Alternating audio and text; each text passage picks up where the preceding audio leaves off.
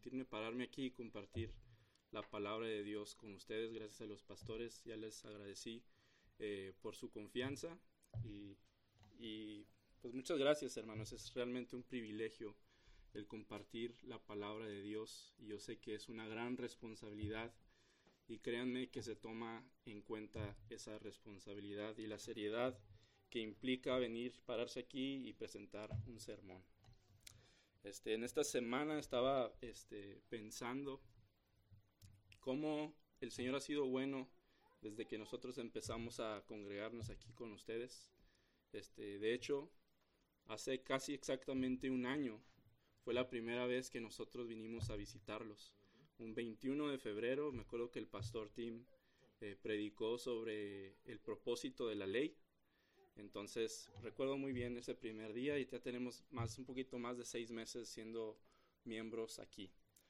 Y ha sido una, una gran bendición, hermanos, ser parte de su amada iglesia y compartir y servirles y también ser que ustedes sean de bendición a nuestras vidas. Muy bien, en esta, en esta tarde, hermanos, ya son las ya es tarde más de las 12.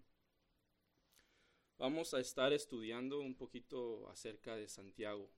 Santiago capítulo número 1. Vamos a, estar, analizando los primeros ocho versículos de este, de este capítulo.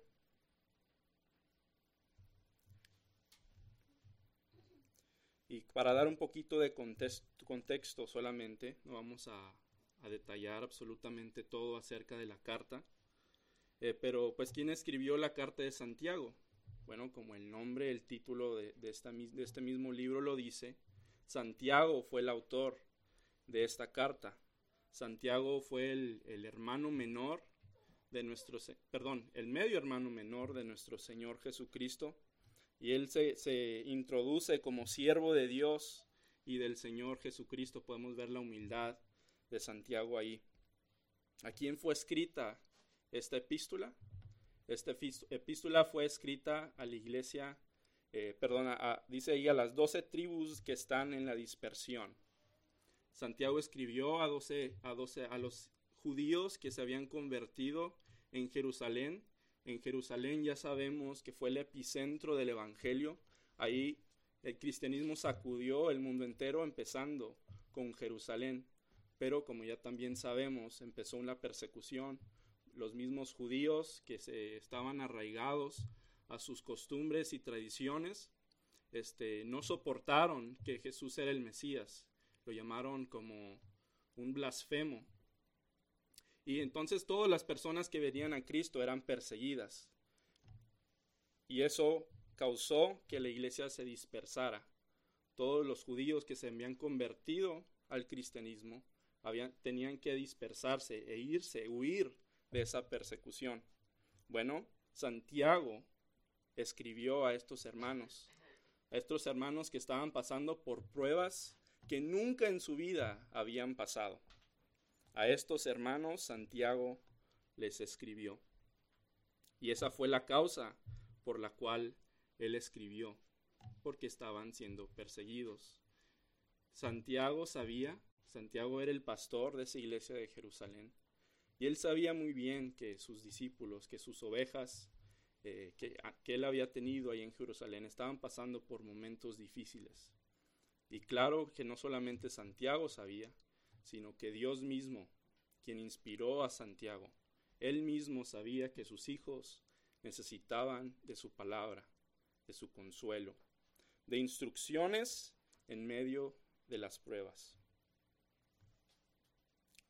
Muy bien, hermanos, vamos a, leer Santiago capítulo 1 y voy a leer de los versículos del 1 al 8. Les pido que me sigan con su vista mientras yo hago esta lectura.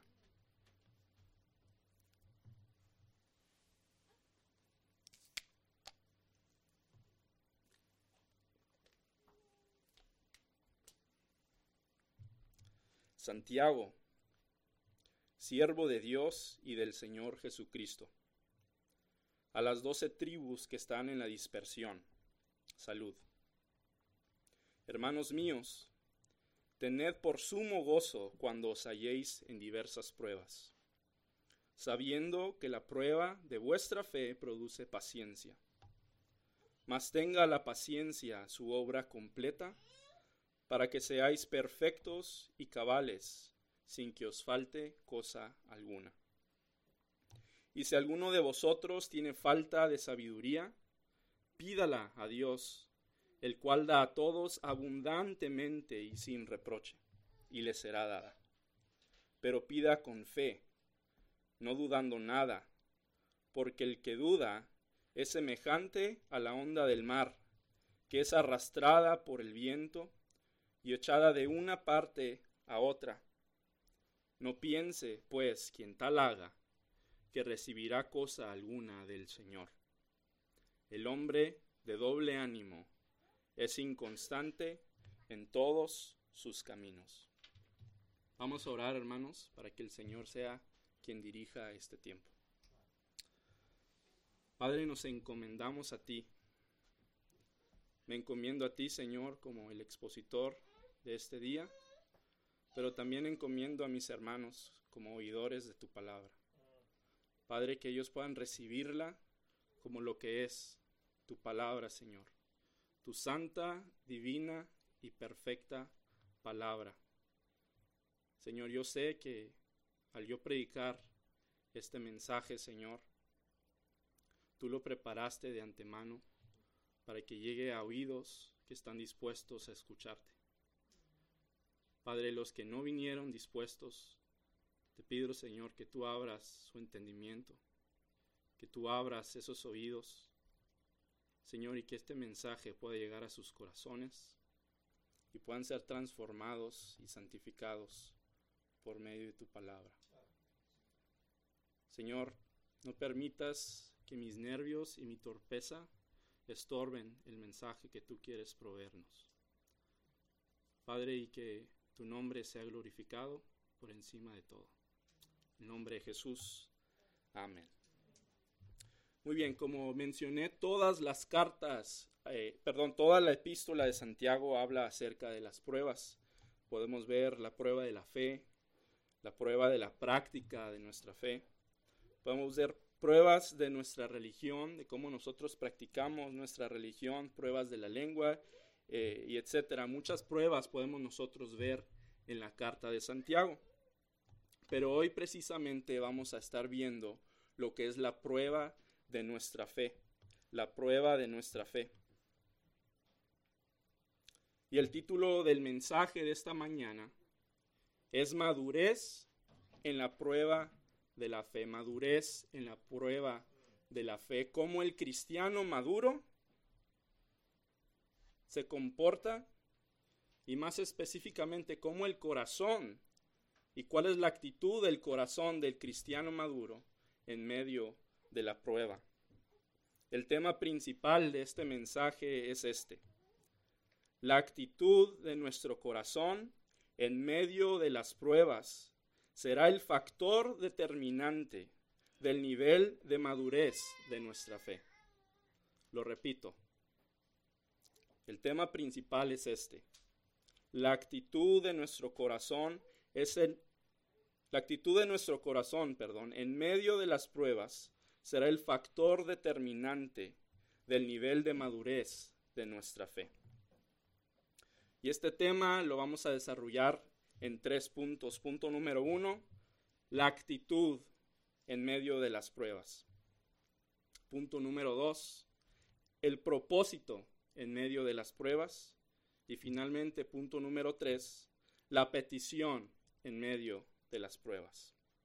Y quiero abrir haciendo una pregunta, hermanos. ¿Qué es una prueba? Hablando en el contexto de nuestra fe, ¿qué es una prueba? Lo primero que quiero mencionar es que no se debe confundir con una tentación. El doctor Spiros Odiates, un comentarista y erudito en griego, dijo lo siguiente acerca de las pruebas. Cuando Dios es el agente, las pruebas nunca tienen el, propósito de hacer que el probado caiga.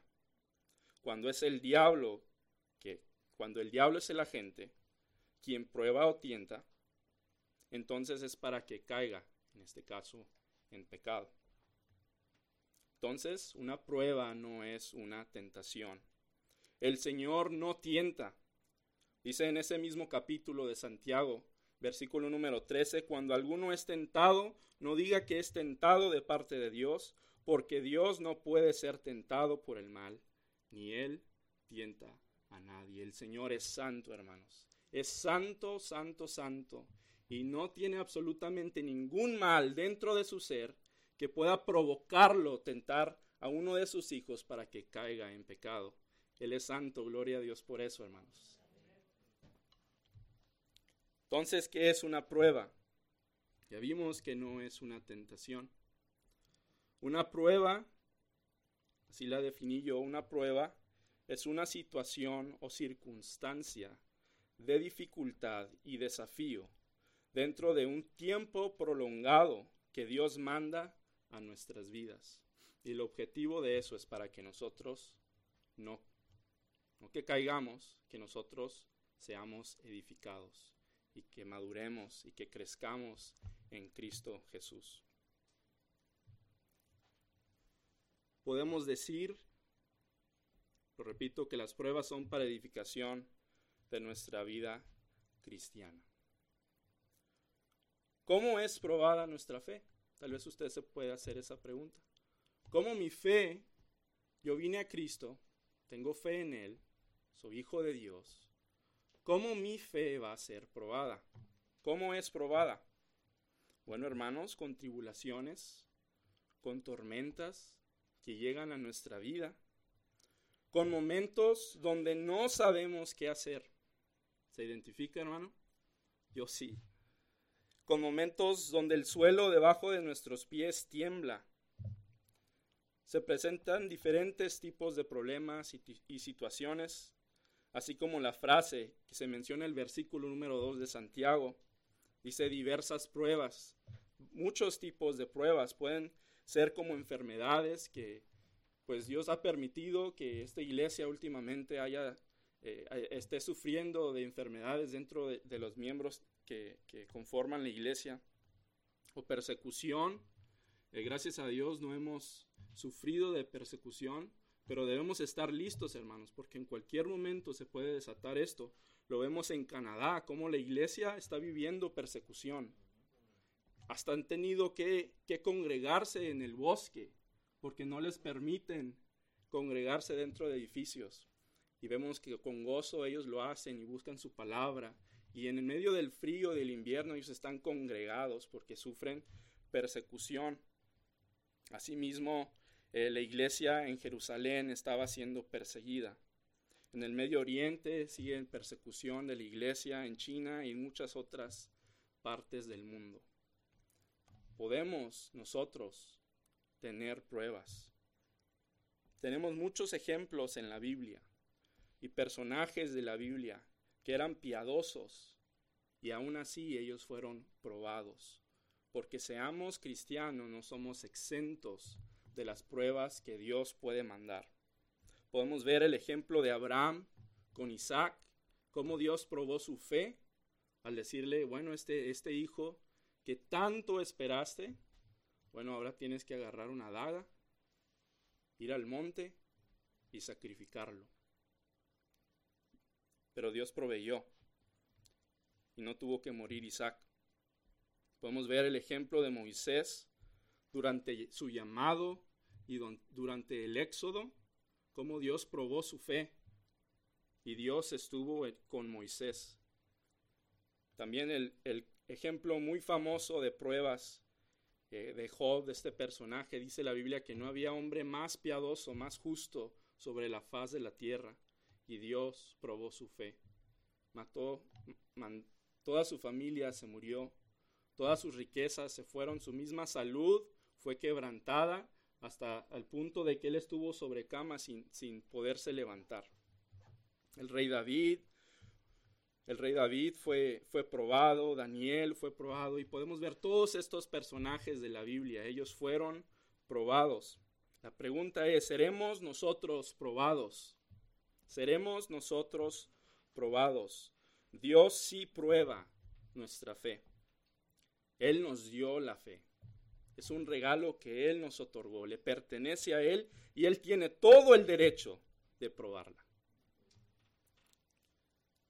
Cuando yo por primera vez eh, estudié Santiago, fue a, finales del año 2015, principios del 2016, yo le doy muchas gracias a Dios por el momento preciso en que Él me permitió estudiar esta, esta carta de Santiago, porque en el año 2016 fue un año muy difícil para mí como persona. Tuve pruebas que nunca jamás en mi vida había tenido, mi, fe fue probada y gloria a Dios por ello, porque Él me ayudó a, enfrentar estas pruebas y a pasarlas. Y, el Señor fue bueno conmigo al prepararme por medio de esta carta. Hermano, entonces yo quiero que esta misma carta lo prepare a usted. Cuando estaba pequeño, me acuerdo que vivíamos en la ciudad de León, Guanajuato, una muy bella ciudad allá en México. Fue donde mi hermano, de hecho, nació. Íbamos en el carro, mi papá y yo, y yo tenía como cinco o seis años, no me acuerdo. Eh, llegamos a un alto, a un semáforo. Y en ese semáforo ahí vendían, ah, en México es muy común que personas vendan en los semáforos, en las intersecciones, me imagino que en otras partes de Latinoamérica es así. Y ahí en esta intersección estaba un señor, estaba vendiendo artículos de piel, de baqueta, de cuero. Y no sé si se acuerda mi papá, pero él me dijo, me hizo la pregunta, oye, mi hijo, ¿tú sabes, eh, ¿tú sabes lo que es la piel? ¿Cómo se hace la piel? Y le dije, no, no sé. Me dijo, bueno, la piel es, son pieles de animales que se rasuran, se curan, etc. Y entonces se tiene lo que es el artículo de piel. Dije, ah, ok. Y me hizo una pregunta. ¿Tú sabes cómo identificar entre una piel genuina y una piel falsa? Yo le respondí, no, no sé. Bueno, me dijo, tú puedes agarrar este artículo de piel prender un encendedor y acercar ese encendedor, acercar el fuego a la piel. Si la piel se consume, se esfuma, se desmorona, podemos nosotros saber que esa piel es sintética, es falsa. Pero si la piel mantiene su entereza y no se desmorona, no se consume, nosotros deducimos que esa piel es genuina. Y así nosotros, hermanos, por medio de esta carta, podemos ver si nuestra madurez es genuina o si nuestra madurez es sintética, es falsa. Y vamos a ver cómo Santiago lo pone. Entonces, sí podemos ser probados. Dios tiene todo el derecho de probar nuestra fe. Note cómo Santiago en el versículo número 2 menciona la palabra cuando. Hermanos míos, tened por sumo gozo cuando os halléis en diversas pruebas. Él no está insinuando que tal vez, a lo mejor, el creyente pasará por alguna prueba. Él está confirmando la promesa que el Señor Jesús les dijo a sus discípulos y por consiguiente nos dice a nosotros. Y esta es la promesa. En el mundo tendréis aflicción. Muchos dicen que cuando venimos a Cristo, todo problema se resuelve y que todo es color de rosa. Tales personas cometen un grave error, porque en esencia llaman a Cristo un mentiroso, al no considerar dicha promesa. El apóstol Pedro nos dice en su primera carta, ahí en primera de Pedro 4:12 dice, amados, no os sorprendáis del fuego de prueba que os ha sobrevenido, como si alguna cosa extraña os aconteciese. Entonces podemos deducir que la prueba, perdón, podemos deducir que la pregunta que debemos hacernos no es, ¿pasaré yo por alguna prueba?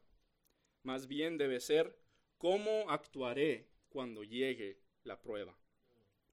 Punto número uno, hermanos, la actitud en medio de la prueba. Santiago nos da un mandato muy preciso y muy claro. Y si usted ha leído la carta de Santiago, usted puede ver que Santiago es, es así una persona muy imperativa. Él manda y él manda y él manda en su carta. Y nosotros, pues no nos queda de otra más que o someternos o revelarlo o revelarnos ante los mandatos de Santiago, que son realmente mandatos del Señor. Santiago nos da un mandato que tengamos gozo. Hermanos míos, tened por sumo gozo cuando os halléis en diversas pruebas. Cuando Santiago nos manda a que tengamos por sumo gozo cuando pasemos por pruebas, Él no solamente está diciendo que debemos mantener un espíritu positivo y alegre. La forma en la cual Santiago ha escrito esta frase más bien es un juego de palabras que muestra la causa por el efecto. Me explico. Es decir, tal como nuestros hijos son la alegría de nuestra casa, y puedo decir que mi hija es la chispa de nuestra casa, ¿no? Los hijos siendo la causa y la alegría siendo el efecto. Así las mismas pruebas deben ser causantes de nuestro gozo. Pablo lo acierta unos años después, cuando escribió Romanos 5.3. Dice así, y no solo esto, sino que también nos gloriamos en las tribulaciones, sabiendo que la tribulación produce paciencia. Y podemos así ver muchos ejemplos, hermanos, de cómo cristianos maduros en la fe en la Biblia, ellos se gozaron en medio de las pruebas. Pablo y Silas cuando estaban encarcelados. ¿Sí? Y podemos tener esta imagen en mente cuando ellos fueron encarcelados por predicar el Evangelio, el cual ya les habían advertido que si volvían a predicar el Evangelio iban a ser encarcelados. Bueno, esa promesa se les cumplió y fueron encarcelados. Y la manera en cuando dice la Biblia que estaban encadenados, y dicen los historiadores que la manera en los que ellos eran encadenados es que ellos tomaban sus piernas, tomaban sus pies y los abrían completamente. Y cuando estaban así abiertos de pies y extendidos de manos, en esa posición es como ellos entonces estaban encadenados. Y así permanecían hasta que ellos eran liberados. Bueno, en esa posición Tengan esa imagen en mente. En esa posición estaba Pablo y Silas encarcelado. En medio de la oscuridad, en un calabozo, imagino que había mucha humedad, animales rastreros pasando a un lado de ellos. ¿Y qué hicieron ellos? Ellos estaban orando, ellos estaban cantando a medianoche, exaltando el nombre de Dios. ¿Por qué? Porque la prueba que ellos estaban pasando era causante de gozo. Podemos ver la vida de Habacuc. Si usted ha leído el libro de Habacuc, está en el Antiguo Testamento, usted puede ver cómo Dios le reveló a Habacuc que el pueblo de Israel iba a ser juzgado severamente por Dios al mandar a los caldeos. La profecía esa después se cumplió. Y Habacuc estaba destrozado porque él vio a esas personas que él amaba que iban a ser juzgados por Dios severamente. Bueno, al final del capítulo, Habacuc dice estas palabras en oración al Señor. Dice, aunque la higuera no florezca, ni en las vides haya frutos, aunque falte el producto del olivo y los labrados no den mantenimiento y las ovejas sean quitadas de la majada y no haya vacas en los corrales.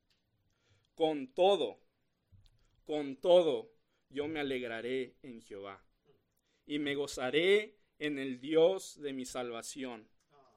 Jehová es el, el Señor es mi fortaleza el cual hace mis pies como de siervas, y en mis alturas me hace andar, al jefe de los cantores sobre mis instrumentos de cuerdas. Estaba cantando Habacuc al Señor, gozándose en medio de las pruebas? ¿Cómo estás tú actuando en medio de las pruebas, hermanos? ¿Cómo estás actuando? ¿Cuál es tu actitud? Tu actitud permanente en medio de las pruebas.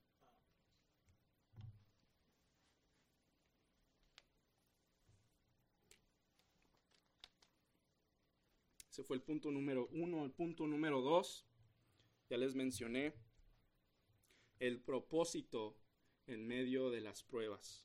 El propósito en medio de las pruebas. Leo versículos 3 y 4 nuevamente. Sabiendo que la prueba de vuestra fe produce paciencia.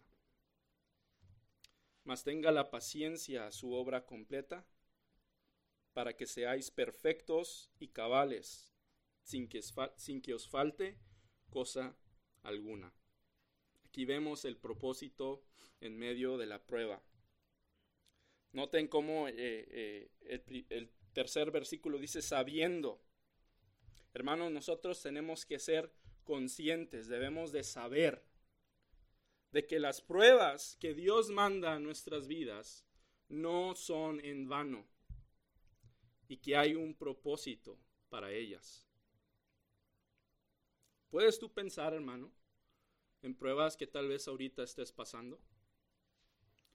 ¿O pruebas que anteriormente en tu vida, en tu caminar con Cristo has pasado? ¿El Señor te ha dejado, hermano? El Señor ha sido fiel. Y el Señor seguirá siendo fiel. Y tenemos que ver cómo nosotros hemos crecido por medio de esas pruebas. Bueno, así Santiago lo está poniendo. Mientras tú estés pasando por pruebas, tú mantén una mente consciente del producto que va a salir de esto. Nosotros somos conscientes de que las pruebas no son en vano. Ellas producen algo en nosotros nos hacen madurar y crecer en nuestro caminar con Cristo. Note cómo el gozo es parte del, fruto del Espíritu Santo y también la paciencia es parte de ese fruto. Ese verbo sabiendo, sabiendo en griego es ginosco, es utilizado en este versículo, pero este sabiendo no se refiere a solamente un, un conocimiento intelectual sino un entendimiento profundo que se adquiere por medio de experiencias. Nuestro peregrinaje en el Señor está lleno de experiencias y de momentos de enseñanza que el Señor utiliza para que en el futuro nos ayuden a recordar su fidelidad y a tener en mente de que, como dice Romanos 8:5, todas las cosas nos ayudan para bien. Versículo número 4 es el, es el versículo favorito, es mi versículo favorito de este pasaje, porque aquí realmente es donde se sumariza este propósito. Nuevamente encontramos en este pasaje, en este versículo, encontramos otro imperativo, otra orden que Santiago nos da. La frase mas tenga la paciencia su obra completa. Puede ser permisiblemente traducida como deja que la paciencia tenga su obra completa. Esta traducción la podemos encontrar en muchas versiones confiables en inglés. Entonces, ¿qué nos manda Santiago? Él nos manda a dejar, a soltar y no obstruir la obra que Dios está haciendo en nosotros. No tenemos otra opción, hermanos. No tenemos otra opción más que arropar nuestro corazón con humildad y sumisión para que Dios cumpla su hermoso y glorioso trabajo en nosotros. Y no puedo pasar por alto, hermanos, que yo veo a Cristo en este pasaje. Hermanos, ¿quién ¿qué persona más madura? ¿Qué persona más completa que el Señor Jesucristo? La palabra perfectos, para que seáis perfectos, no está hablando de una excelencia moral, ¿sí? Está hablando de alguien maduro. ¿sí? Aunque el Señor Jesucristo es enteramente santo y 100% perfecto, Él sí que fue moralmente excelente. No tenía ninguna mácula que podía manchar su integridad y su carácter. Pero viéndolo de esta perspectiva, de que tenemos que ser completos, maduros, ¿qué persona más madura que el Señor Jesucristo? Hermanos, Dios quiere que seamos como Cristo. Y ese es el propósito de las pruebas. Él manda pruebas porque nos ama. Y como nos ama tanto, Él no nos quiere dejar así como nos encontró. Él quiere santificarnos. Creo que podemos decirlo así, mas tenga la paciencia su obra completa para que seas como Cristo. Cual barro en las manos de un alfarero.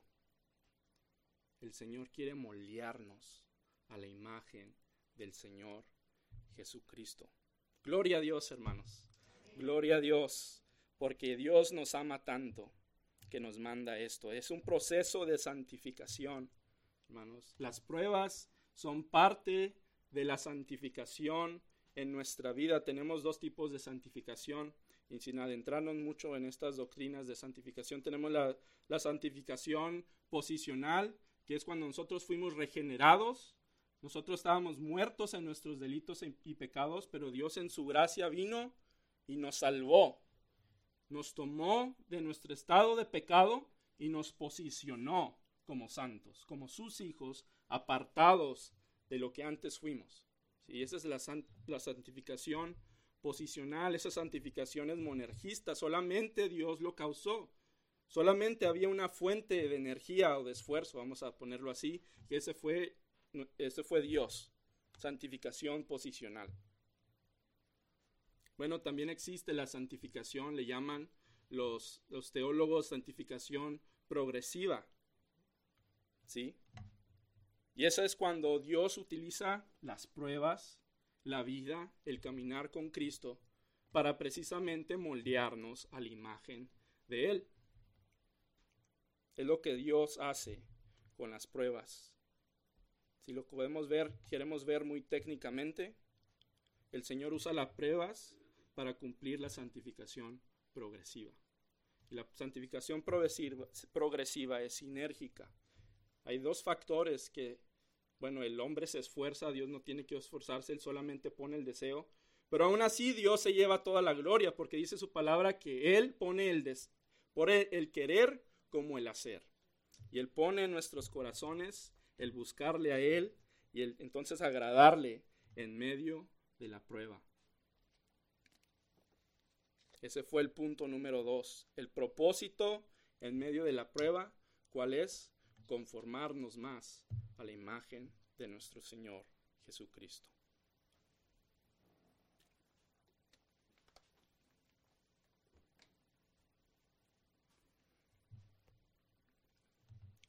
Y en este último punto, hermanos, vamos a tomar en cuenta los últimos cuatro versículos de este pasaje. Permítanme repetirlos y volverlos a leer. Y si alguno de vosotros tiene falta de sabiduría, pídala a Dios, el cual da a todos abundantemente y sin reproche y le será dada. Pero pida con fe, no dudando nada, porque el que duda es semejante a la onda del mar, que es arrastrada por el viento y echada de una parte a otra.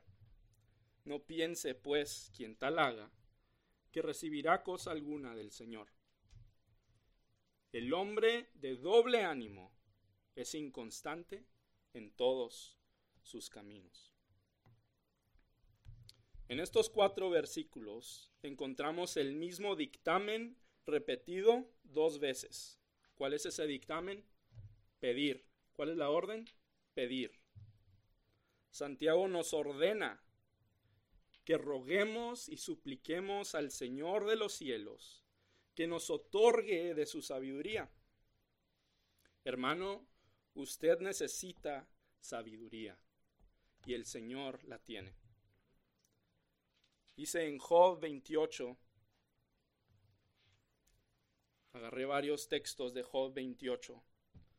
Dice, mas ¿dónde se hallará la sabiduría? ¿Dónde está el lugar de la inteligencia? No conoce su valor el hombre, ni se halla en la tierra de los vivientes. El oro no se le igualará, ni el diamante, ni se cambiará por alhajas de oro fino. ¿De dónde, pues, vendrá la sabiduría? ¿Y dónde está el lugar de la inteligencia? Porque encubierta está a los ojos de todo viviente, y a toda ave del cielo es oculta. Dios entiende el camino de ella y conoce su lugar, porque Él mira hasta los fines de la tierra y ve cuanto hay, bajo los cielos. Al dar peso al viento y poner las aguas por medida, cuando Él dio ley a la lluvia y camino al relámpago de los truenos, entonces la veía Él y la manifestaba, la preparó y la descubrió también y dijo al hombre, He aquí que el temor del Señor es la sabiduría. Y el apartarse del mal, la inteligencia. Está hablando aquí de la sabiduría. La petición que debe de encontrarse en nuestro corazón. Recordamos, hermanos, la orden que Santiago nos da es pedir. ¿Pedir qué? pues oigan, valga la redundancia, una petición. La petición que debe de encontrarse en nuestro corazón durante una prueba es que Dios nos mande sabiduría que solo Él posee.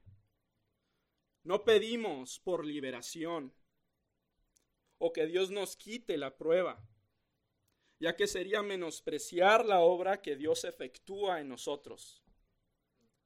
Así nunca maduraríamos pedimos sabiduría.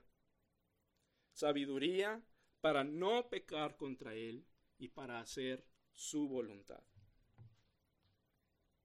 A continuación le daré dos pasos prácticos para hallar la sabiduría. Paso número uno. Primero que nada, usted debe practicar la oración. ¿Cómo vamos a pedir si no oramos? ruegue al Señor, sin demandar nada, que le dé el invaluable e interminable tesoro que es su sabiduría. Hermanos, el Señor es bueno. Recuerde eso al momento de orar. Santiago nos manda a orar y pedir con fe. Recordar su fidelidad, su soberanía y la infinidad de, atributos que el Señor posee es la manera de que uno ora con fe. Recuerde que Él es digno de nuestra confianza y que no debe ni por un segundo dudar de Él. Hermano, hermana, tenga la confianza de que usted puede venir ante el trono de la gracia, a sus pies, y pedirle a nuestro buen Padre, y Él le dará. Porque qué padre, viendo a su hijo en desesperación, no va a darle lo que necesita. Pida a Dios de su sabiduría y pida con fe. Santiago nos lo manda. El segundo paso para encontrar la sabiduría. Vaya a la palabra de Dios. Así usted va a poder encontrar luz en su caminar. Dice el Salmo 119, 105, Lámpara es a mis pies tu palabra y lumbrera a mi camino. Ame y busque en las escrituras. No se apoye en su propia conciencia, en su propia prudencia, perdón. Tema a Dios y apártese del mal. Le ruego, hermano, comprométase a ser obediente. Obediente a lo que Dios le muestra en su palabra. Para que así usted pueda decir como el salmista una vez dijo en ese mismo salmo. Y dijo así, mi vida está de continuo peligro. Hay muchas pruebas en mi vida. Mas no me he olvidado de tu ley. Mi corazón incliné a cumplir tus estatutos de continuo hasta el fin. Hermano, no trate de solucionar el desafío que Dios le mandó, ese desafío que Dios con todo su amor le mandó para formarlo a la imagen de Jesús. No, trata, no trate de solucionar ese desafío con el pecado. No recuda al pecado. Aléjese. Huya. Huya del pecado así como José lo hizo al ser tentado. Hermano, no sea de doble ánimo.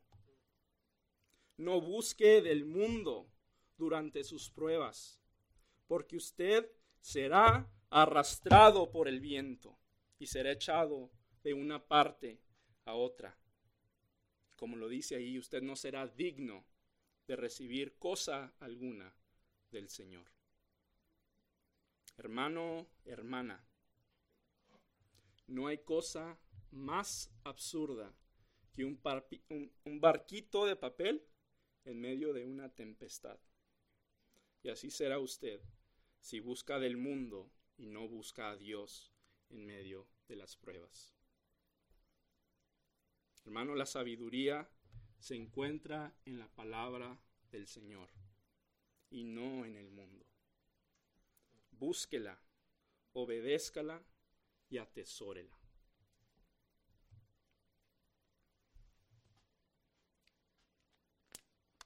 Vamos a buscar de la palabra de Dios, hermanos.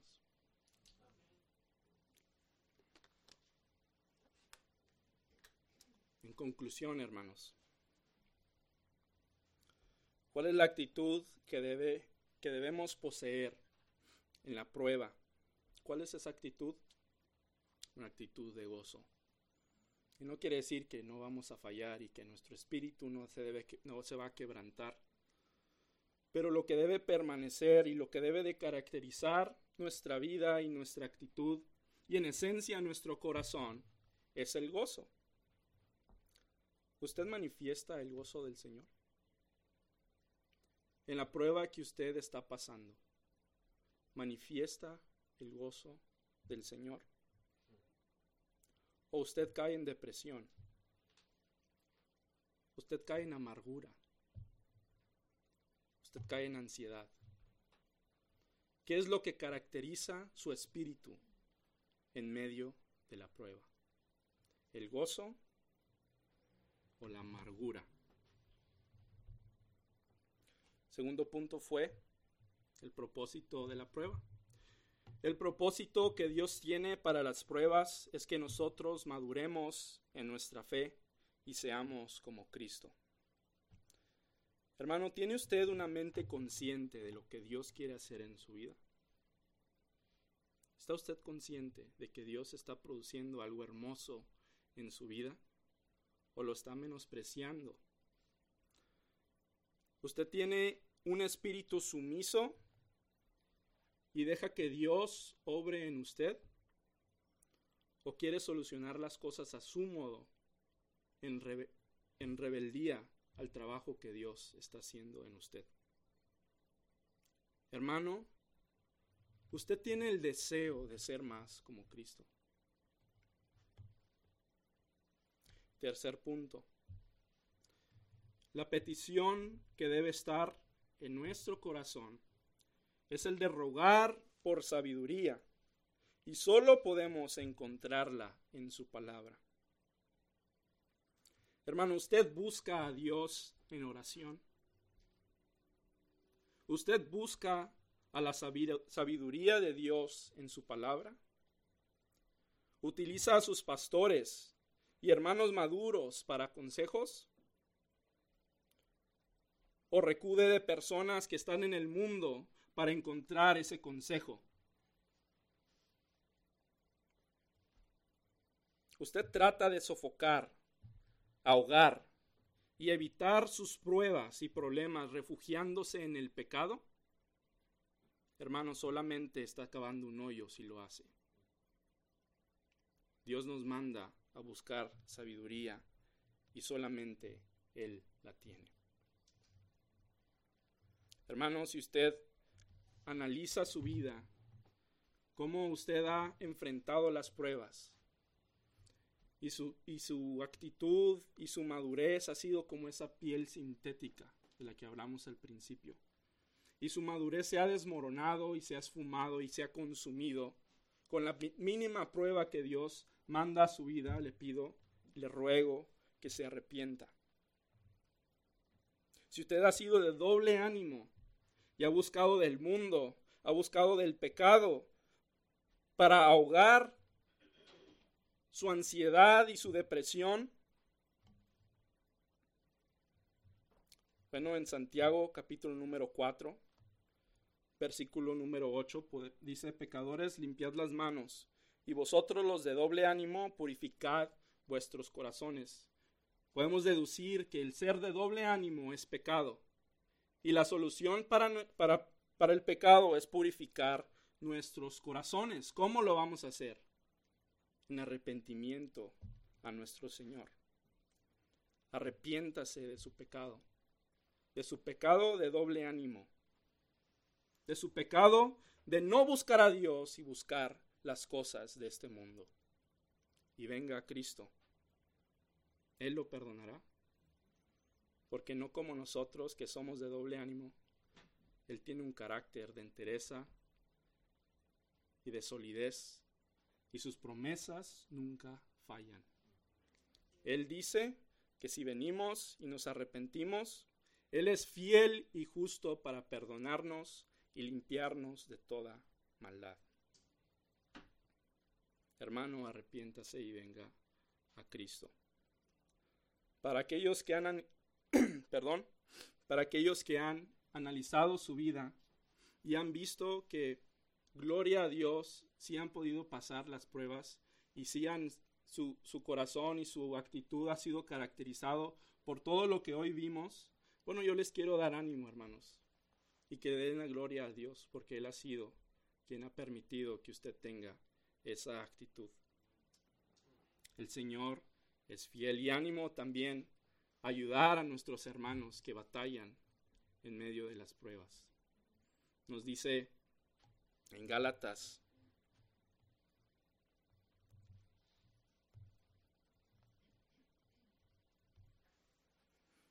Dice, hermanos, si alguno fuere sorprendido en alguna falta, vosotros que sois espirituales, Gálatas 6, restauradle con espíritu de mansedumbre, considerándote a ti mismo, no sea que tú también seas tentado.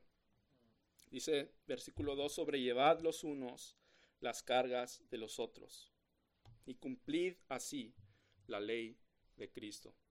Las cargas que Pablo está hablando en Santiago, en, perdón, en Gálatas, no son, aunque se puede aplicar para pruebas que Dios manda, pero si vemos el contexto de Gálatas 5, vemos que son pecado, el fruto de la carne. ¿Sí? Cómo la carne se manifiesta. Hermano, nosotros, los que somos espirituales, o ustedes que son espirituales y que han cumplido la ley de Cristo en medio de las pruebas, ayuden a los hermanos a ser restaurados en Él.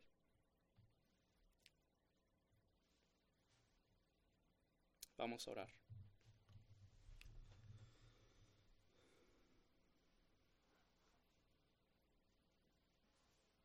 Padre, yo te agradezco tú estuviste en medio de nosotros Señor, permite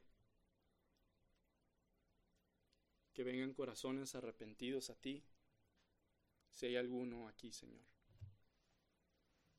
Señor, y que tú restaures su ánimo, su fe, que tú los ayudes a madurar en ti. Las pruebas que hemos enfrentado como iglesia, Señor, gracias. Gracias porque tú las has mandado con amor, porque tú has visto que nuestras vidas no son lo que deberían ser. Ayúdanos a buscar la sabiduría en medio de las pruebas. Ayúdanos a vivir con una actitud y un espíritu que glorifique tu nombre. Y que recordemos cómo tú nos has salvado, Señor. De cómo tú eres fiel. Gracias, Señor, porque eres bueno. Eres más que bueno, Señor. En el nombre de Cristo Jesús.